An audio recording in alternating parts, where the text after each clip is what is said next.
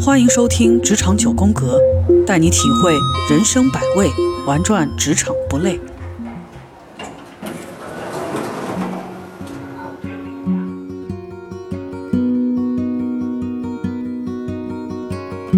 Imagine there's no heaven. Hello，大家好，欢迎来到职场九宫格，体会人生百味，玩转职场不累。今天是二零二三年的第二个工作日，现在已经有很多的小伙伴回归到了自己的工作环境里面了。那在今天呢，我们想跟大家聊一聊，在三年疫情过后的当下，我们生活里面看到的一些有意思的事情。那么，为了让大家更好的了解关于在疫情之后我们该如何更好的调整自己的生活呢？今天我们也请到了一位非常专业的心理学专家赵雪赵老师。他是我们心理学专业的一名专家，但其实我们的赵老师呢，也是一位连续创业者，也是一位连续创业者。现在呢，是咱们成都一家教培机构的啊、主主理人，而且呢，还在帮助一些中小学甚至是是高校进行心理学方面的这个授课以及指导。所以呢，呃，赵老师不管是在商业的运营逻辑，还是在我们企业管理。职场人的心理疏导，甚至说是呃小朋友的心理疏导这方面都有非常广泛的涉猎。啊所以说，哎，赵老师跟大家打个招呼吧。啊，大家好，我是赵雪。今天我们就重点的跟赵老师聊一下，到底在这疫情三年的时间里面，我们自己和我们身边的生活发生了一些什么样的事情。Imagine all the people. 赵老师，你觉得这三年来说，你自己有什么你觉得明显的变化吗？哦，有，我觉得心态上，我原来是一个那种用现在的话来说就卷到爆炸的一个人，一定会觉得自己未来一定要就是去创造出很大的一个事业，任何事情就要做到最好、最优秀。无论是考试啊，或者说自己啊、为了提升自己的技能啊，或者说创业呀、或者说各方面，都会想到就是说自己一定要做到最好，不落于任何人的后面。如果说这个事情做不到我想要的那个程度，我就会觉得自己很没有用，就很焦虑的那种。但疫情之后，我就突然就是有一种释然的感觉，就觉得没有必要就是这个样子去 push 自己，就是把自己逼到一个很大的一个绝路上。而且呢，就是我感觉我的生活的一个态度发生了一个很大的变化。我不再过于的，就是去强求自己一定要去控制所有的东西，比如说我一定要求我的生活是按照我的那个想法去走。你很多时候你会开始去敬畏生活，然后敬畏你身边出现的很多的事情，甚至于呢，我会开始呃有一点就是这一种随遇而安的一个思想。我会告诉时行乐。哎，对哎，有一有那么一点点，我会告诉我的学生，就是你其实有些时候可以就是适当的多关注你自己的内心，嗯，包括呢，在我们追求很多，比如说学业、事业的道路上，你可以适可而止，而不是无限制的往前，就是去把自己逼到一个很极限的地步。我以前有一句话，就有一句我自己的一句格言，叫做“欲得中上，必求上上”。就是你想要做到一个中不溜的一个位置的时候，其实你应该把自己呃，就是那个目标定得非常高。比如说以前做考研那一块的时候，我会给学生说：“哎，你定个更好的目标，更高的目标，哎，往北京那边去，往上海那边去啊，往广州、深圳那边去，我们去最发达的地方，我们去最好的学校。哎，你读一个其他的学校出来有什么意义呢？有什么意思呢？没有任何意思的。就很多的学生，包括我自己，就被这种思想所裹挟。然后呢，我们做事情就是啊、基本上可以说是殚精竭虑，把自己弄得要死要活啊。有的时候你可以达成目标，有的时候你就达达不成目标，所所以就造成了这种内心有很多的焦虑、压力和混乱。但是我后来就是疫情来了之后，我其实有很长的一段时间，我的思想是处在一个停摆的一个状态。后来慢慢的，我就会开始觉得，也许其实没有那么呃必要，就是说把自己逼到一个很糟糕的一个份上。很多学生开始就是在这种疫情开始之后。他们会很有压力，他们的这个父母辈或者说家里的长辈啊，就会要求哎他们去呃让自己更有更有更多的这个技能啊，或者说有更高的学历。这个时候我就会跟他们说，你可以去追求更高的学历、更多的技能，但是比如说我就不会说你就往北上广深那一块去走，我就说你考一个你自己踮一踮脚就能够得着的一个目标、嗯啊。我们我们教育学这一块呢，就把它叫做呃最近发展区。嗯就是说，离你最近的那一个，你可以突破你的舒适区所能达到的一个状态。哎，你往上一跳，我就能摘个桃子，嗯而不是说我费了老大劲儿，我非得去摘那个树稍稍颠颠上，我们说的这个尖尖上、嗯最大的的那一颗，对，最嗯好的那一颗，其实不必。你反而那个时候，你可能自己跳的精疲力尽，而那颗桃子呢，离你也很远。你不如就拿你啊努努力够得着，给你自己一些成就感。对对，所以，我其实我的心态就从了以前的那种什么欲得中上必求上上，到现在就是跳一跳摘个桃这样的一个心理就可以了，嗯用小成就来慢慢的啊、就是巩固自己的自信心，嗯而不是说像疫情之前一定要求必须取得一个很大的成就，哎，人生才有意义。就人生的整个的价值观发生了一个变化。那什么事情让你有这种突然的醒悟呢？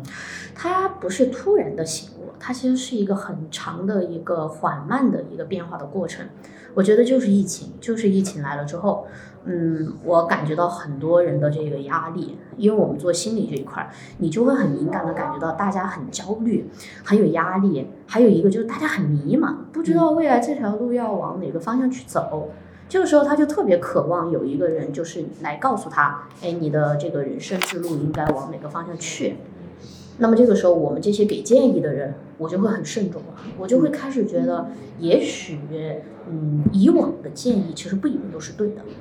我们说个那点儿的话，就是在国泰民安，在这个岁月静好对岁月静好，一切都嗯。欣欣向荣的时候，嗯。你说我高速的发展，我超高速的发展是可以的，但是在这一种你遇到的阻碍，生活感觉就是遇到了逆逆风的时候，嗯。你反而应该停一下，稳一下，然后保证你自己不被这个风吹走，而不是我非要逆着这个狂风，我一定要上，因为这个时候就我们说的天时不对，地利不对，嗯就是这种。所以我觉得它是我本身一个就是自己经历，另外一个就是我自己本身的这种呃很多的经历的东西，这种想法，包括我自己学习到的一些东西，它在脑袋里不停的去这个盘旋打转纠结，最最后我就觉得它可能就形成了我现在的这种就是跳一跳摘个桃儿、啊，小成就累积大成就，就是这样的一个。嗯，对，其实从所有人之前，不管是对于事业、对于工作，甚至说对于家庭关系、对自己的成长，都希望一路高歌猛进，对啊，一路高唱凯歌，这个大杀四方。对但是突然一个疫情来了以后，大家就束手束脚了，对门儿出不去嗯啊，这个业务没有办法开展，对甚至说很多公司在这个过程里面裁员的、倒闭的，所以在我们这三年的时间里面，这些情况都是屡见不鲜的。纵观从职场上来说，可能会分几类。嗯呃，有一类人呢，就是他可能在疫情的影响下，影响了他工作的正常的开展，所以他会选择一种方式，就是我们现在很多人说的叫做躺平。对啊，躺平。所以说这个躺平，有的时候我就不知道它到底是一种认怂呢，还是一种暂时的这个韬光养晦呢？但是像刚刚赵老师这样说完以后，应该算是一种呃，在天时不对的时候，适当的给自己一些保护。对啊，就是我们中国传统里文化里面有一句叫做“秋收冬藏”嘛。哎对对对是吧？在这个秋天或者冬季这种很萧瑟的、对对凄凉的环境下，让自己稍稍的温一温，哎对哎，以图来年再战，哎对对对，哎是这么个意思吧？是的是是吧的是的。赵老师，你自己在疫情三年里面，你所看到的身边的人，针对工作这件事情，会有一些什么样的不一样吗？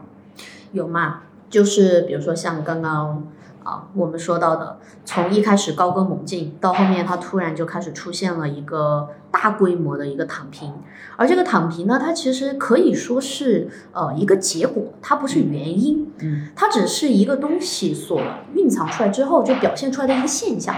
因为什么会有躺平呢？因为你突然发现奋斗好像没有以前那么有用。嗯，呃，你像我们以前，我们有很多的这个朋友啊，包括同事啊，他去投简历，可能就是说他还没有投，就已经有猎头找上来了。嗯他每天的那个消息可能就有二三十条，他就回不完，就很多的这个。公司啊，或者我们说到企业就会去挖它，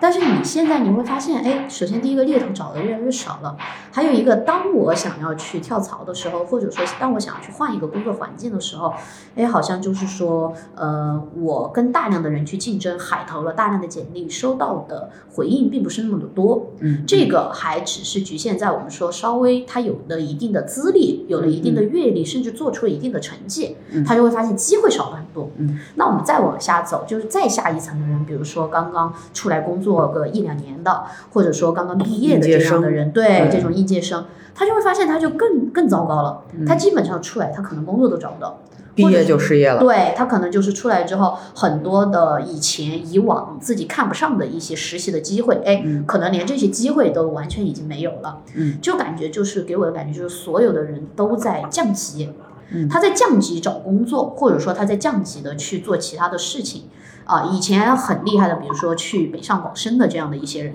他会回到，比如回到我们的成都来，嗯回到我们其他的一些地方来。而原来在成都可以找到工作的，他慢慢的他没有办法，他只有再往下一层的这个城市去了。对，嗯所以说很多人在这样的一个环境下，他产生了心理的一个极大的一个怀疑。他在这种怀疑的过程中，就会出现我们说到的躺躺平啊，嗯这种人就想到，哎，现在环境不好，我就先韬光养晦，我躺一段时间。还有的人呢，他是经过了层层叠叠的这样的我们说到的啊，打找击对打击 打击，就是我们说的他在各种的人潮当中去嗯呃面试应聘，然后遭到打击的时候，他就突然就会觉得，哎。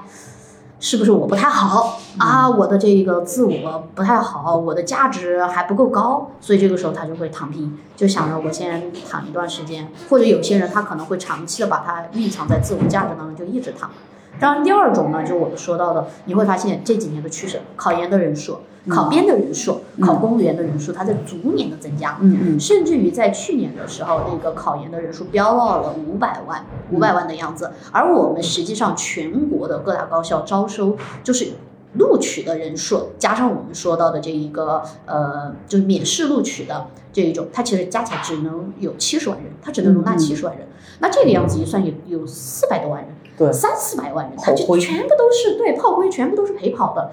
这个一下你把它摊下来的时候，你就会发现大量的人梦碎，嗯那个梦想就碎掉了，他就会觉得哎，没有意义，没有意义。当然也会有人就是想在这个过程当中越卷越凶，越卷越凶。那第三个呢，可能就是我们说到的，你从企业方面来看，小微企业。它的这个存活就非常的艰难，嗯，因为小微企业它从成本运营上来说，它本身就不比大企业，它的现金流啊各方面就更容易断裂。嗯。它可能只能预留个一个月或者半个月的一个现金的流通，而一个月半个月如果长久的这个业务没有办法正向回正，它回不了血，它自身的造血的能力又没有这个大企业那么强的话，他就很容易倒闭。嗯啊，当然也有可能就是我们说到的紧接而来的就是大量的裁员潮，嗯而裁员潮就导致大量的这一个有经验、有工作、有工作经验的人，他就又进入到这一个招聘的这一个地方去啊，那就加剧了我们刚刚说到的找不到工作我就躺平，或者我就考公、考编、考研嗯啊，考编、呃考编、考公、考研失败之后我怎么办呢？我要不就是再去找工作再卷，要不我就再躺平。嗯。其实这些都是他有压力的一个体现。嗯。啊，我之前有遇到过两个人，就是他们就是很明显的一个对比，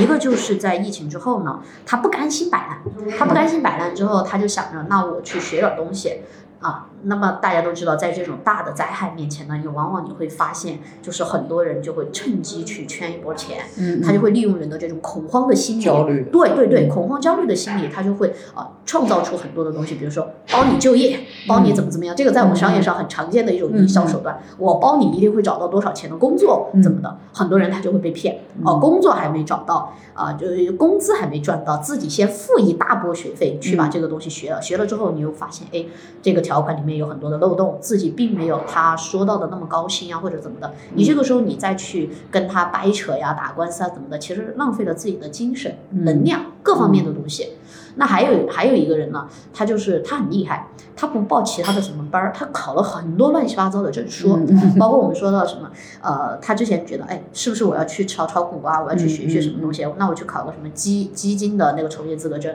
然后去考个那个什么期货的从业资格证。后来他又觉得法律的很有意思，他又去考那个法律的从业资格证。再到后来，他就想，我要不考个考个 CPA 啊，或者怎么的？你就会发现他是东一榔头西一棒子。对，你无论是你是要去从事法律工作，但你要法律工作不会因为一个证书我就录取你。对。那同时，无论你是要去从事我们说到的期货也好、基金的交易也好、股票的交易也好，人家也不会因为一个证书就去完全的接纳你。包括还有一些人去考教师资格证，啊，去考其他的，他没有去找到最最症结的地方，就是他自己内心应该去挖掘到他的核心的竞争力。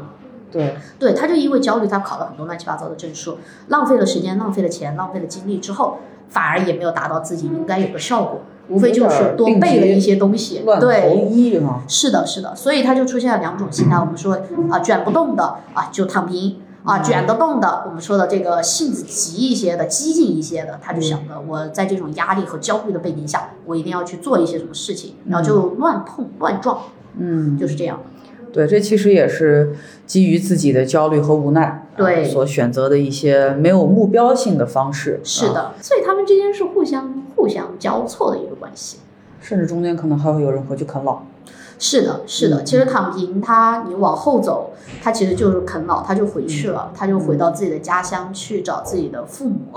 啊，或者说找自己的亲人、长辈、嗯。朋友，包括很多人回去去继承了所谓的家族企业。嗯。对对对，就是你不好好工作，你就要回家继承你的百万的家产。哎，对 你像我们以前看新闻啊，某某大学生回家卖猪肉什么的，嗯我们都会觉得，哎，这种人怎么会就是就是混到这个地步？嗯但你现在你会发现风向变了。好幸福哦！对，你能回去卖猪肉，或者你能回去杀猪啊什么的，你拍个什么视频，你把它发到一些这个我们的视频平台上，反而大家对你的点赞还多了很多。对，大家还觉得，哎，你你还挺有意思的。最怕的就是回去你杀一个猪，那个就是最糟糕的。对对对，所以像刚刚赵老师说的，应届毕业生啊，毕业就是失业，有一定工作经验的人呢，在这种很内卷、压力很大，甚至说是不断裁员的这个风潮里面，很有可能就成为第一批被企业甩掉的、减掉的这个负。是的，那当然了，有一部分人呢选择了自救，比如说像刚刚赵老师说的，去考公、考研、考编，希望能够通过啊、自己力所能及的这样的一种挣扎，对让自己在这种职场的内卷里面，就是最起码老老板裁员的时候啊，不要把我裁掉，对或者说即便把我裁掉了，我能够有机会。啊，进入这个公务员编制对对是吧？这个能够让自己端个金饭碗、铁饭碗，是的，啊，其实这个都是我们现在这疫情三年看到的最多的问题。是的，甚至说，我之前在豆瓣上面看到有一些帖子，有些人离职以后，将近一年的时间都没有找到工作，是的，将近一年的时间，甚至说，有的人在找工作的过程里面，就是不断的在降薪，不断的在降级，不断的在降低自己的要求。对，我上回跟一个就是之前做猎头的同事，我们聊了一下最近猎头市场在招聘的这个过程里面是什么情况。因为猎头重点针对的也都是一些大企业，嗯，所以他们在招聘的时候会有这么一种现象，就是首先招聘方、企业方他的招聘需求大量迅速减少，对，就可能之前我一个月或者说我一年要招几十个人，但是现在他大幅砍掉了这个招聘的需求，这是第一点。第二点呢，就是职业经理人的这个部分，人选的这个部分，嗯大家。哎，接到猎头的电话，其实都很想聊一聊，嗯聊一聊。哎，这市场上现在有什么机会啊？哎，有没有什么其他我合适的了解一下？但是真正最后愿意动的人却极少极少。嗯，因为大家都会担心啊，现在如果跳出去以后不合适的话，会是一笔非常大的这种选择成本，对，而且会有很大的风险。那我宁可面临这么大的风险和挑战，那我不如先稳一稳，缓一缓对，啊。所以我觉得这三年这个职场人真的是太太难了，太难了。尤其是我觉得，就是所谓的这个中年危机，应该也是在疫情的这几年被逐步的放大了。是的，是的，中年危机，嗯因为机会减少了，机会减少。其实中年危机它大部分是针对我们说到的中年人上有老下有小，嗯它的这个机会成本其实比起小年轻我们说到的应届生来说，它是更大的。嗯就是他这个成本付出的更大，但是他得到的这个效益其实在降低的，他就会很担心，他觉得就是跟他的预想的就会很多不一样。嗯你跳槽去了一个新的公司啊，如果说你去了之后，哎，就是我们说到领导层不合适，或者说薪资有变化啊，比如说本身给你说的是多少多少，但是呢到了这个年终的时候，可能呢那些又变了啊，这个时候你要跳的时候就不太好跳。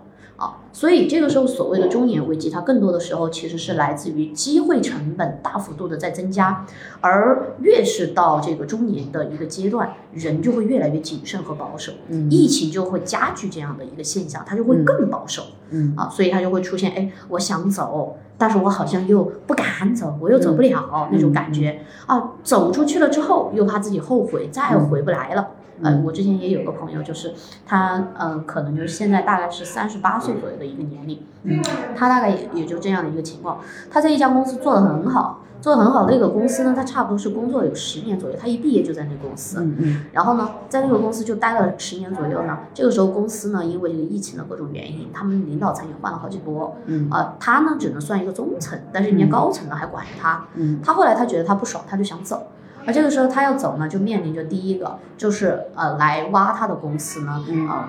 薪资并没有想象当中那么的高，对。就是就是你跳出去可能涨幅并不是那么的明显，更有一些呢就是明升暗降，就是说的好像是那么多，但其实你把所有的东西抛开，哎，成本是在大大增加的。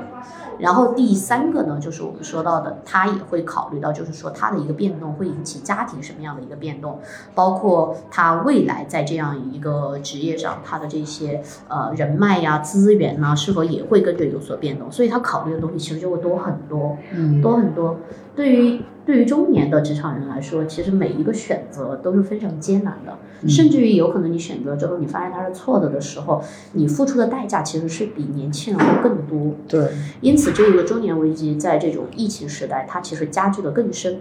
呃，更我们可以说是更更更可怕，就更可怕，它带来的后果会更可怕。对，我们之前有一次给一个企业做那一个员工关怀计划的时候，他就是说，为什么他们公司要开展这个员工关怀计划呢？就是因为前前段时间他们公司有人就是在家什么割腕的呀、自杀的呀，包括那一个隔壁的一家大公司，他的一个朋友开的，然后有人跳楼呀，那基本上都很少是小年轻去跳，嗯。很少是小年轻跳的，一般都是中年人。突然他就想不开了，想着自己孩子明天的学费从哪儿出，孩子的补习班从哪儿来。上有老下有小，对对，老老人万一一下生病，尤其是在疫情时代，你知道，其实生病是很平常的事情，他的几生病的几率会大大增加，这种就会带给他很大的一个压力。所以很多的中年人到这个阶段，就我们说到的所谓的中年危机，就是不敢动，不是不是不能动，是不敢动，嗯然后害怕动了之后会出现其他的问题。这个其实是更多的，只要上了三十岁的人，他都会对这个问题他很有感触。living for today. You, you may say that I'm a dreamer, but I'm not the only one. 其实不敢动，在我听下来，这是一个让人觉得羡慕的事情，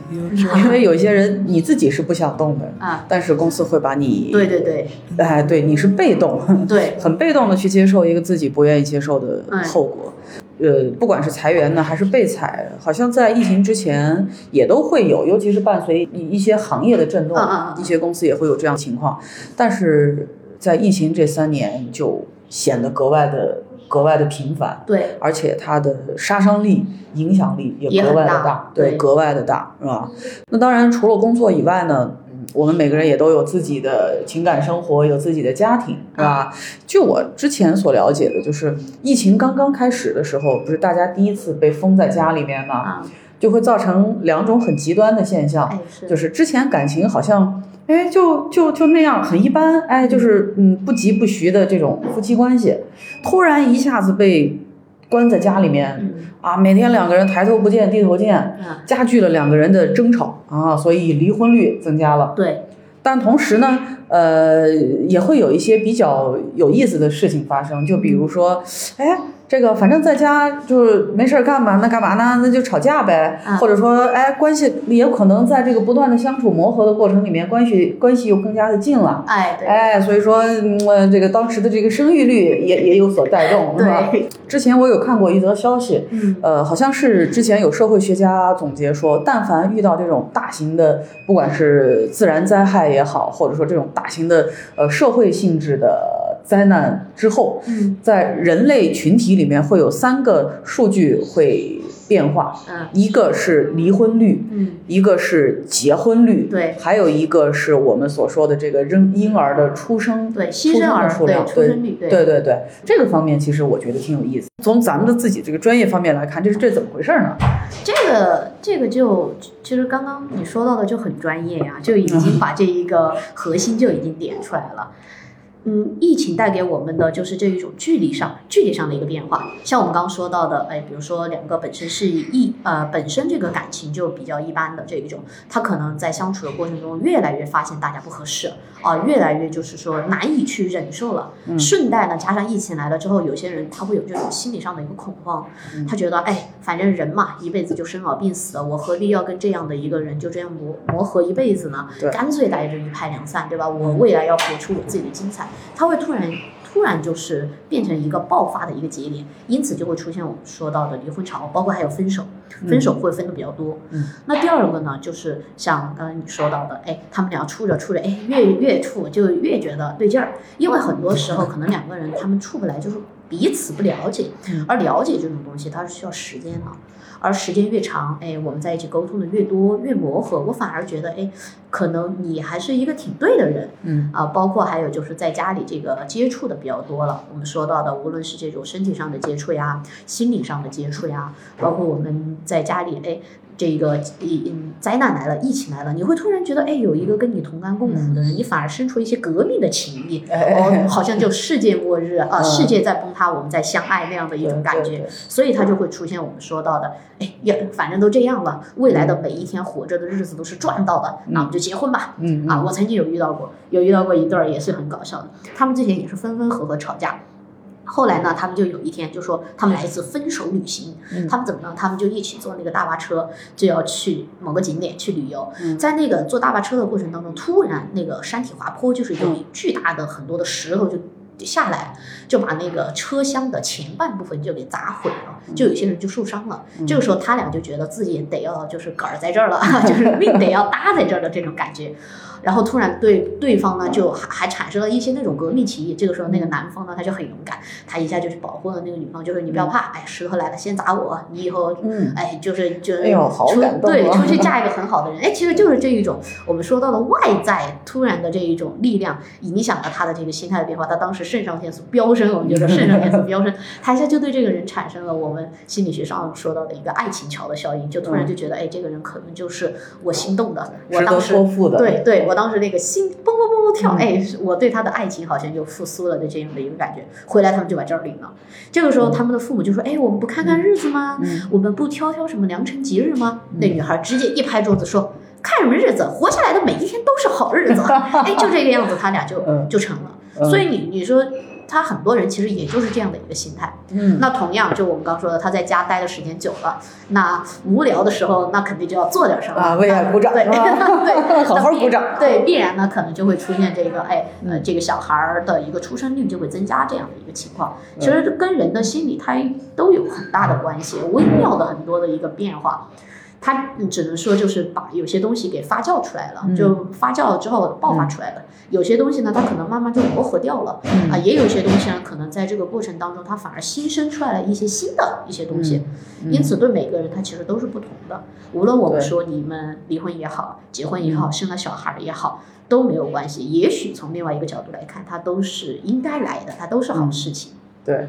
其实如果从感情的角度来说，这三年，即便是嗯，在足不出户的那些日子里面，大家这些时间就像是一种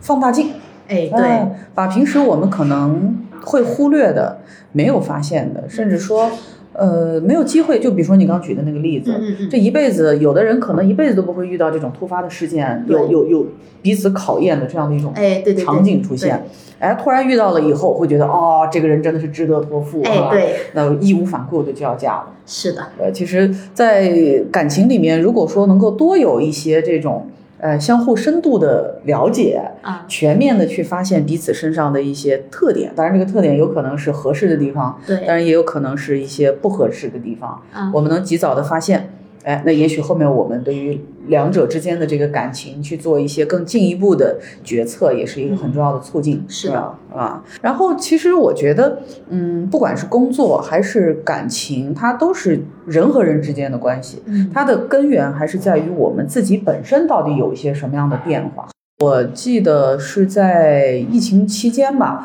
呃，我有个朋友，他有一天跟我说，他其实以前会觉得生活就是工作啊、还有家庭、小孩儿，好像每天就过得按部就班、浑浑噩噩。嗯但是经过这几年疫情的，就是不断的反复嗯啊，今天关家里了，明天又有新增了，怎么着？后来 包括经历，我们每个人都变成小洋人儿。哎，对对对，啊，我发现有一些人他更加的关注自己的健康，哎，对，呃，身体的健康，大家会有这个健身的运动的习惯，希望让自己啊、在疫情之后能够有更好的身体的状态。其实我觉得这应该算是一种比较好的心态的转变吧。除了我们自己的这个生活里面来说呢，也会有一些很有意思的习惯。我上次在一篇文章里面看到了有一个词呢，叫做松鼠症。啊，对，松鼠症，什么叫做松鼠症呢？大家有没有听过松鼠症？哈，松鼠，松鼠，大家有的时候看一些视频里面，这个小松鼠啊，它吃东西的时候，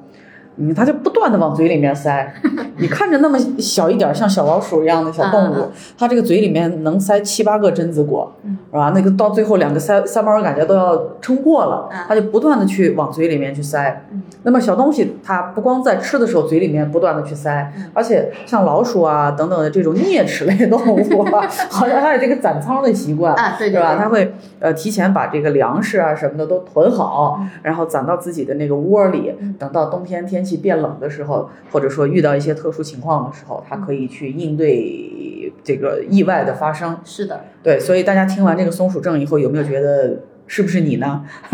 是不是你呢？对，在疫情期间，我发现很多人都会囤，是吧？啊，一开始专家说要戴口罩，好，嗯开始囤囤口口罩，对囤，口罩是吧？然后后来囤什么？关在家里面囤米、囤油、囤卫生纸，对，啊，什么包括囤方便面、是的，是的，囤自热锅对，啊，紧接着就是不断的囤，菜囤完了以后，前段时间囤什么？囤莲花清瘟。对，囤药对，啊，甚至当时有这个网友说：“好啦，我各种药都备齐了，就差就差就差阳了，对，我的药都准备好了，我就差病了。”是的，是的，对，所以说在这个囤积的过程里面呀，我觉得一方面可能大家也是希望能够让自己不要当意外来临的时候，呃，没有任何的准备啊，不要让自己打没有准备的仗。但同时呢，也看得出来，其实大家也在未雨绸缪啊，是的，不断的在给自己的生活多一些。说白了，我觉得那就叫做安全感和掌控感，对掌控感啊。But I'm not the only one. I hope someday you'll join us. And the world will live as one. 本期节目到此结束，感谢您的关注。如果您期望得到更多职场干货或者更多相关话题的探讨，请添加节目下方微信号“职场九宫格”，带给你不一样的精彩职场和生活。